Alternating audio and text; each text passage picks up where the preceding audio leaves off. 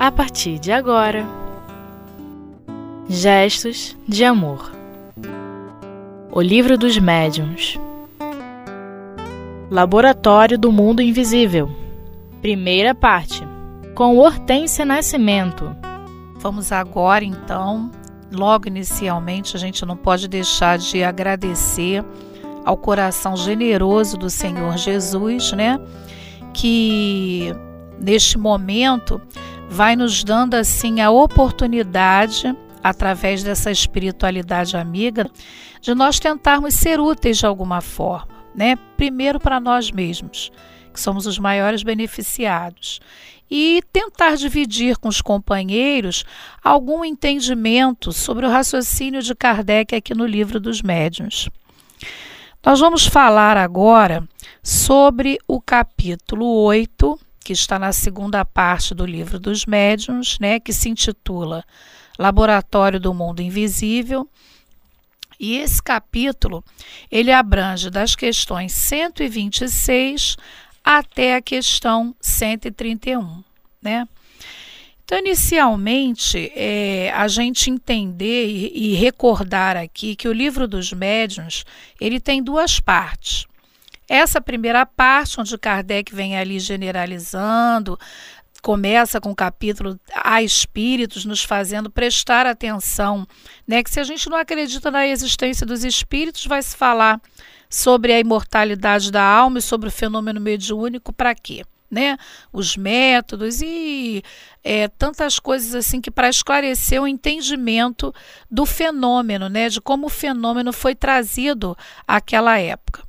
E a partir da segunda parte, né, nós temos aí 32 capítulos, onde Kardec vem tentando é, exemplificar as várias possibilidades que os espíritos desencarnados, né, no caso, podem ter os meios de que eles se, se utilizam né, para realizar esses fenômenos. E vem tentando explicar é, esses diversos fenômenos, a base desses fenômenos, né? E aí, no capítulo 8, o Laboratório do Mundo Invisível, é, Kardec vai tratar da, da, da questão do vestiário dos espíritos, da formação dos objetos é, de forma espontânea, objetos tangíveis mesmo, né? Da modificação da matéria e da própria ação magnética curativa desta matéria, né? Então, é quando a gente começa a falar de laboratório, né, em relação ao mundo invisível, a gente vai parando é, para ressaltar que a gente vai trazer logo inicialmente o capítulo 14 da Gênese quando a gente vai lá no capítulo 14 da Gênese, que é um livro da codificação, né, de Kardec, ele vem falando ali a partir dos itens 13 e 14 desse capítulo 14 sobre a questão do fluido espiritual, né? Então que esse fluido ele está em todos os lugares e que esse fluido cósmico universal, né, é que vai constituir o fluido espiritual que os espíritos vão manipular. E a gente então, a partir dessa questão 126, se referindo a, a, a, esses exemplos aí que são trazidos, né, a essas possibilidades, esses exemplos trazidos para os é, dos espíritos desencarnados, a gente vai tentar entender, né, é, como essas modificações do fluido cósmico espiritual são de extrema importância para que esse fenômeno aconteça. Né? Então, é, o fluido cósmico universal ele é uma matéria elementar. É até o que o Kardec vem falando na questão 130, dentro desse capítulo, mas é o que a gente já viu lá no livro dos Espíritos. Na parte inicial lá do Livro dos Espíritos, lá pela questão 33, mais ou menos, nós vamos vendo lá essa maleabilidade dessa matéria que a gente não está habituada a tocar, não está habituada a saber nem que ela existe, né? Nós temos assim muita dificuldade ainda de lidar com aquilo que a gente não pode tocar aos nossos sentidos. Então, essa matéria aí é, elementar é que vai ser a chave disso tudo aí, né? Porque os espíritos vão atuar sobre ela, como os homens atuam sobre os gases, né? Que é o que está dizendo na Gênesis, nesse capítulo 14. E vão só que a diferença é que o homem, né, o, o a nós aqui encarnados, nós pegamos é, os gases nos laboratórios, né, no nosso laboratório aqui do encarnado, onde a gente vê com os olhos do corpo físico e a gente manipula com as próprias mãos, né? E quando estamos desencarnados, porque quem são os desencarnados? São as almas dos homens despojados do corpo físico. Né? A, gente, a gente aprende isso. O que, que a gente vai fazer? Desencarnado, a gente vai empregar o pensamento e a vontade para poder manipular né, é, essa matéria, que são os fluidos, e realizar aquilo que a gente quer. Tá? Então, a gente vai vendo aí que na questão 126, é, Kardec vem falando da vestimenta dos espíritos desencarnados, né? É, falando do fenômeno, é, inclusive ele, ele retoma é o, a questão 116, que a gente viu no capítulo anterior, que foi o capítulo 6, né? E essa questão 116, ele, ela traz o exemplo da caixinha de rapé lá na questão da bicorporiedade, da transfiguração, que o capítulo 6 ele fala sobre isso anteriormente. Né? Então, é trazida na questão 116 a, a caixinha de rapé que foi construída e ela, essa construção aconteceu por conta de quê? Do fluido cósmico universal que foi ali manipulado. Só que ali não existiu o que? Uma uma tangibilidade. A gente não, pôde, não teve como tocar até São Luís, na questão 128, que é a, né, dentro desse capítulo, ele vem falando, just, ele explicando justamente sobre isso. O que, que acontece ali? Que na realidade, ele vem dizendo lá na primeira questão, das, que a questão 128 desse capítulo, ela é composta por várias subperguntas, a gente pode dizer assim, são 19, 18 subperguntas, desculpa, 18. Então, inicialmente lá na questão 1 vem falando sobre esse caso, né, que é um exemplo do espírito de uma pessoa viva que manipula em desdobramento, é claro, né? A, a caixinha de rapé, né? E é o que ele diz lá, ela não está ali totalmente, ela não ela tem a aparência, ela fica com a aparência, mas ela não está é, tangível a ponto de se conseguir tocar. Mas aí é perguntado a São Luís posteriormente nessas subperguntas. Mas se o quisesse, poderia ser feito assim? Poderia, aí vocês vão, a gente vai parar para pensar, ué, mas lá na questão 116, você está falando do exemplo da pessoa estar encarnada, Vamos nos lembrar que somos espíritos imortais. Né? Vamos nos lembrar disso. E a gente, tanto encarnado quanto desencarnado, desdobrado, a gente afastado um pouco do corpo, dependendo do que, que a gente entende de, de mundo espiritual, a gente manipula os fluidos, e às vezes até de maneira inconsciente. Mais adiante, a gente vai até trazer aqui como exemplo que está lá no Invisível, onde Leon Denis vem, vem, vem falando né, no livro No Invisível é, dessa postura nossa. Ele classifica os fenômenos né, dessa materialização e ele diz que às vezes o espírito até usa aquilo de uma forma inconsciente mesmo, que é o que muitas das vezes acontece conosco. Né? Então a gente entender que isso é possível é, acontecer. Então, quando a gente está falando aí, né, a gente já se referiu o exemplo da caixinha de rapé, né? Então, vem falando que ela foi construída ali pela ação do fluido, né, do fluido na, no fluido cósmico universal, e que ela pode essa é, pode existir a tangibilidade ou não, e que essa tangibilidade ela pode ser até momentânea. Pode acontecer e aí vai se dissipando depois, né?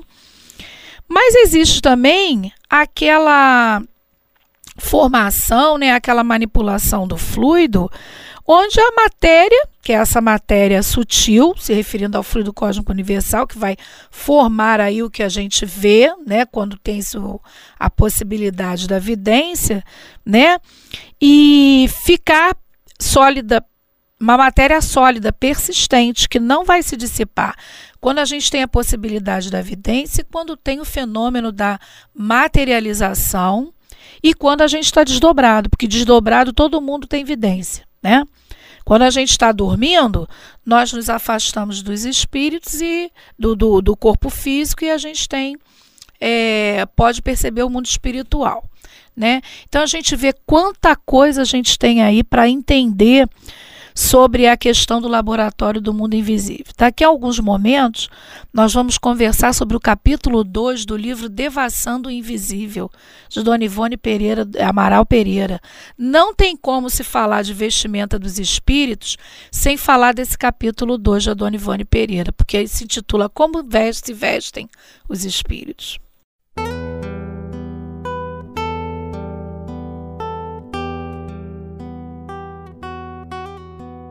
Gestos de amor.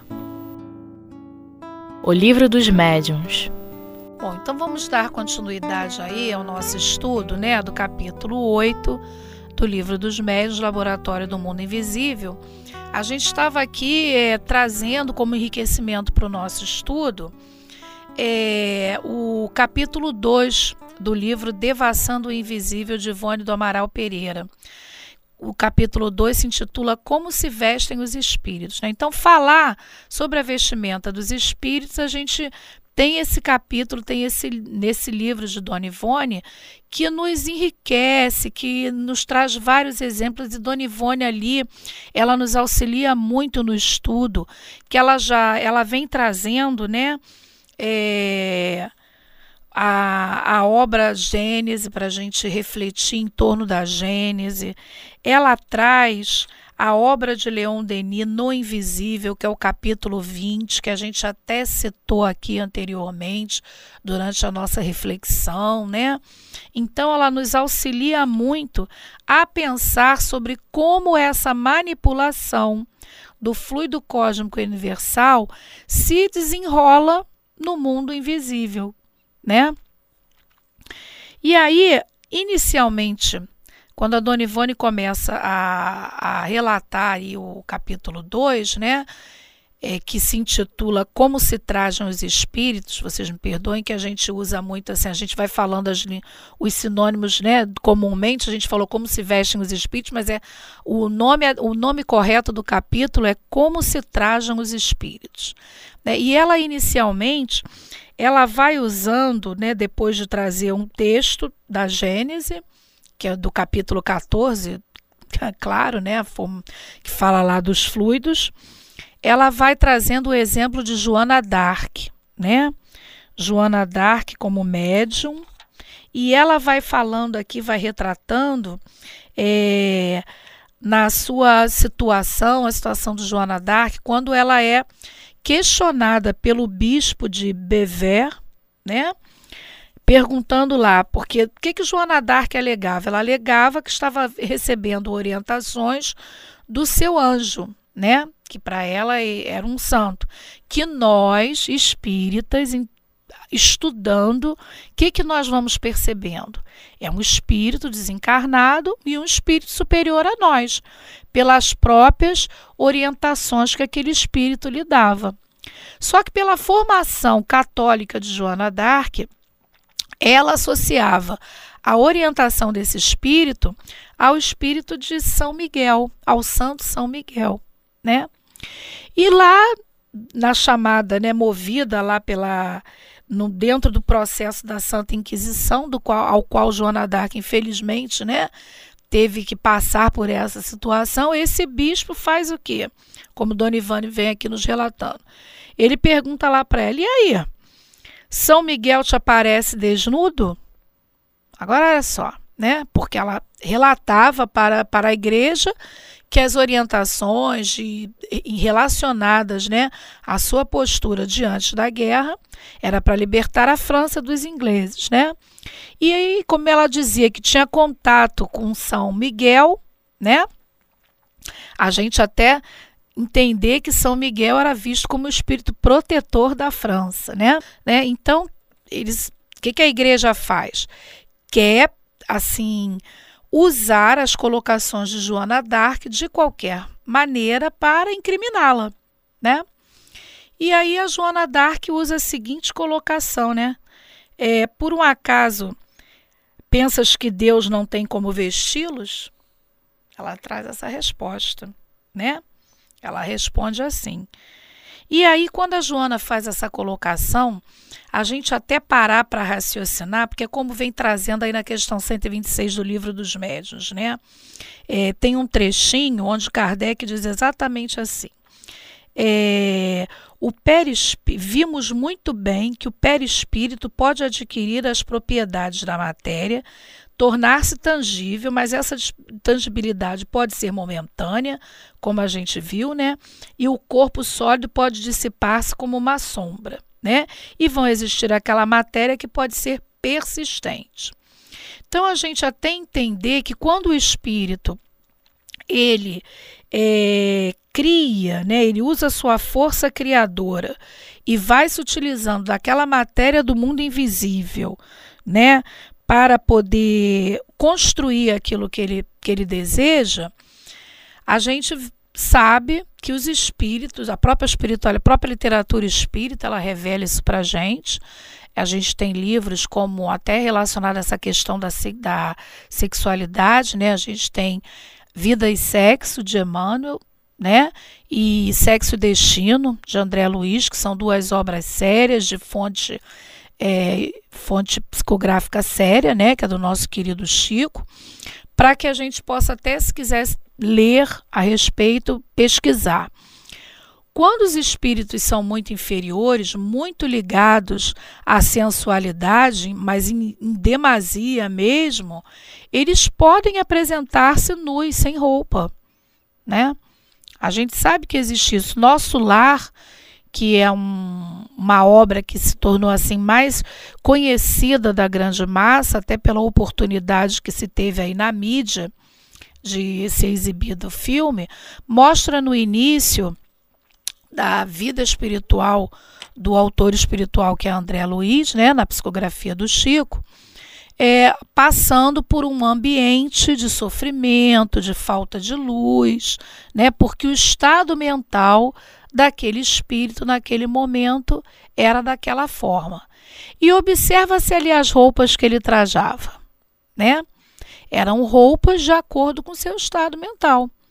Porque o sentimento, de forma até inconsciente, que é o que o Leon Denis vai explicar para a gente nesse capítulo 20. Porque às vezes a gente acha que aquilo precisa assim, apenas o espírito parar para pensar para fazer aquilo. Não, isso é algo que vai se entranhando, a gente pode usar assim esse termo, talvez não sei se é a palavra adequada, mas é aquilo como se aquilo estivesse dentro da gente. Porque a gente vibra o que a gente é. Então, quando a gente não sabe acionar a situação, né, parar para pensar como aquilo é que nem o nosso, a nossa vida prática de relação. Qual é a nossa primeira postura? A gente age ou reage? A gente reage, mas no automático. Mas quando a gente para para pensar a respeito, a gente age. Né? Então, da mesma forma, essa questão da construção nossa enquanto espírito imortal, quando a gente está lá no plano espiritual. Naquele momento ali, André Luiz não tinha noção de vida espiritual. Então, qual eram os seus, os seus trajes? Eram trajes, assim como tantas outras experiências que são relatadas né, na, na literatura espírita eram trajes condizentes com o que ele estava vibrando. Então, de forma inconsciente, até o espírito realiza aquilo.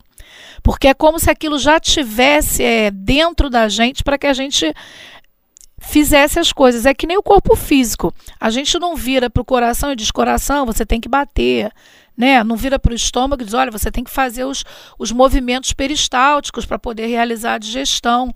Determinadas questões, nós, como desencarnados, vamos também né, é, realizando. Mas quando a gente aprende a acionar a vontade para utilizar aquele atributo que nós possuímos, porque a vontade é uma potência, né? A capacidade de manipular o fluido através do pensamento é um atributo do espírito. Então, quando a gente aprende a utilizar aquele atributo de uma maneira a nosso favor, a gente tem tudo para se beneficiar a respeito disso. E é isso que a Dona Ivone vem assim falando, né? Ela inicialmente começou a falar trazendo aí o exemplo da Joana Dark e mais adiante, né? Ela vai pontuando as respostas que São Luís vem trazendo nessa questão 128 do livro dos médios. Gente, é assim, doutrina espírita é uma coisa muito gostosa, né? A gente tem tanta coisa assim para explorar, para pensar.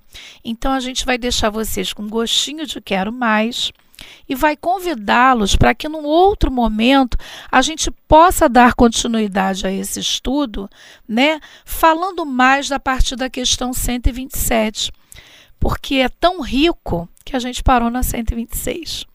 Um abraço a todos.